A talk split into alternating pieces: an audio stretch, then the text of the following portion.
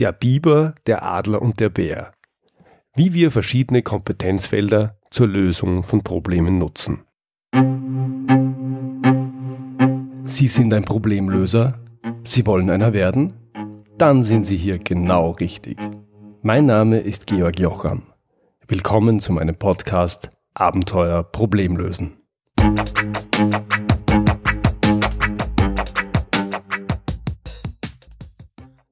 Vielleicht kennt ihr das. Deine Kinder oder deine Eltern fragen dich, was du eigentlich beruflich machst.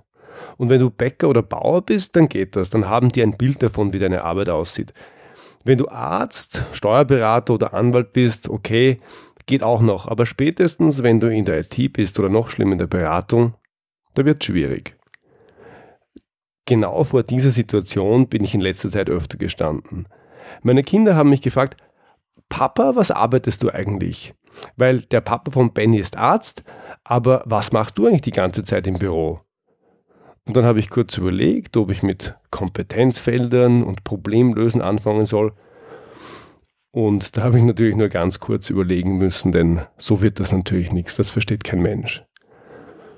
Stattdessen habe ich mir eine Geschichte ausgedacht und die geht ungefähr so. An einem Gebirgsbach in der kanadischen Wildnis lebt ein Biber. Wie es sich für einen Biber gehört, ist er ein Spezialist im Bauen von Dämmen. Er baut einen schönen Damm, der das Wasser des Gebirgsbachs aufstaut. So ist der Eingang zu seiner Biberburg unter Wasser und seine Kinder sind vor den Angriffen des Fuchses geschützt. Denn der Fuchs kann nicht schwimmen und tauchen kann er erst recht nicht. Eines Tages beginnt der Wasserspiegel im Stausee des Bibers zu sinken. Der Grund ist schnell gefunden. Es fließt weniger Wasser im Bach als gewohnt. Der Wasserspiegel sinkt also. Erst nur wenige Zentimeter, aber Stunde um Stunde wird das Wasser weniger und weniger. Natürlich schaut der Biber zuerst nach, was die Ursache sein könnte. Er watschelt also bachaufwärts. Sehr weit kommt er allerdings nicht. Biber sind nicht so gut zu Fuß. Und die Ursache, die findet er auch nicht. Also tut er, was zu tun ist. Der Biber schafft Baumaterial herbei, wirft sein gesamtes Biber-Know-how in die Waagschale. Er macht den Damm stärker und dichtet ihn zusätzlich ab. Und es funktioniert. Der Wasserspiegel stabilisiert sich. Doch schon am nächsten Tag sieht er, dass auch ein besserer Damm das Problem nicht löst. Der Wasserspiegel sinkt langsamer, aber er sinkt noch immer. Und der Biber denkt sich, eine Nacht noch, nicht länger, dann kann der Fuchs trockenen Fußes den Eingang des Biberbaus erreichen. Der Biber denkt dabei an seine drei neugeborenen Kinder, nicht mehr als kleine weiche Fellknäuel, vollkommen wehrlos. Währenddessen ein gutes Stück bachaufwärts macht der Bär auf der Suche nach Honig eine spannende Entdeckung. Der Baum mit seinem bevorzugten Bienennest ist umgestürzt. Noch schlimmer, der Baum ist in den Bach gefallen. Das Bienennest ist kaputt. Hier gibt's nichts mehr zu holen. Gleichzeitig zieht hoch oben der Adler seine Kreise. Rasch ist ihm klar, dass die Not des Bibers und die Sorge des Bären irgendwie miteinander zu tun haben. Eines aber tut der Adler nicht. Er fliegt nicht zum Biber runter und erklärt ihm die Lage, denn Adler und Biber mögen sich nicht so richtig. Sie sind doch sehr unterschiedliche Wesen. Während den Biber die ruhelose Flatterhaftigkeit des Adlers stört, kann der Adler mit der fleißigen und fokussierten Art des Bibers so gar nichts anfangen. Zurück zum Biber. Er ist erschöpft von der harten Arbeit und er ist verzweifelt. Das Wasser wird weiter sinken und in der Nacht wird der Fuchs kommen. Der Biber hat keine Ahnung, wie er ihn aufhalten soll. Da kommt der Bär angetrottet. Er ist ein gutmütiger Kerl, der mit allen Tieren gut auskommt und schon so manchen Streit geschlichtet hat.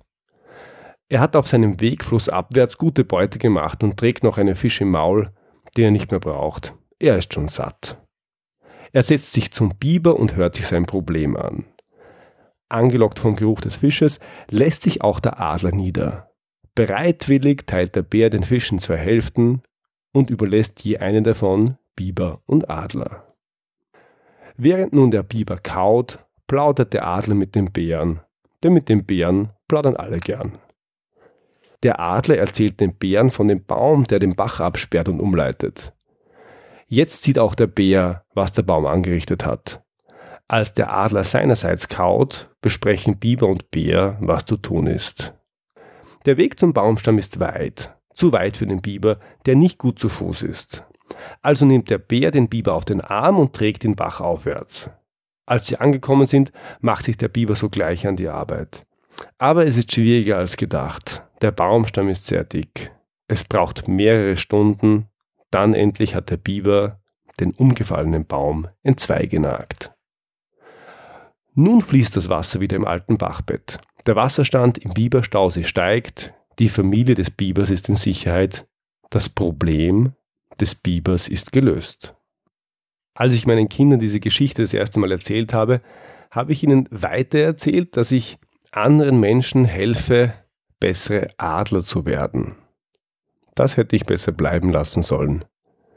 Papa, wie wird man denn ein Adler, wenn man nicht schon einer ist? Und Papa, wie wird man denn zu einem besseren Adler? haben mich meine Kinder gefragt. Und daran sieht man, dass auch Vergleiche ihre Grenzen haben. Dennoch gefällt mir der Biber-Bären-Adler-Vergleich ganz gut. Denn auch im beruflichen Alltag haben wir es regelmäßig mit großen und kleineren Problemen zu tun, die eine Gemeinsamkeit mit dem Problem des Bibers haben. Die Gemeinsamkeit besteht darin, dass es meist alle drei Kompetenzfelder braucht, um ein Problem lösen zu können. Es braucht so gut wie immer Fachkompetenz, um das konkrete Problem fachlich angemessen lösen zu können. In unserem Beispiel den Biber. Es braucht oft soziale Kompetenz, um all jene, die zur Lösung des Problems etwas beitragen können, an einen Tisch zu bringen und gemeinsam an einer Lösung arbeiten zu lassen. In unserem Beispiel den Bären. Und es braucht Methodenkompetenz, also übergreifende Methoden und Werkzeuge, um die richtigen Fragen zu stellen und das Problem zu strukturieren. In unserem Beispiel den Adler. Wenn alle Kompetenzen am Problemlösungsprozess beteiligt werden, dann kommt man schnell zu guten und wirksamen Lösungen.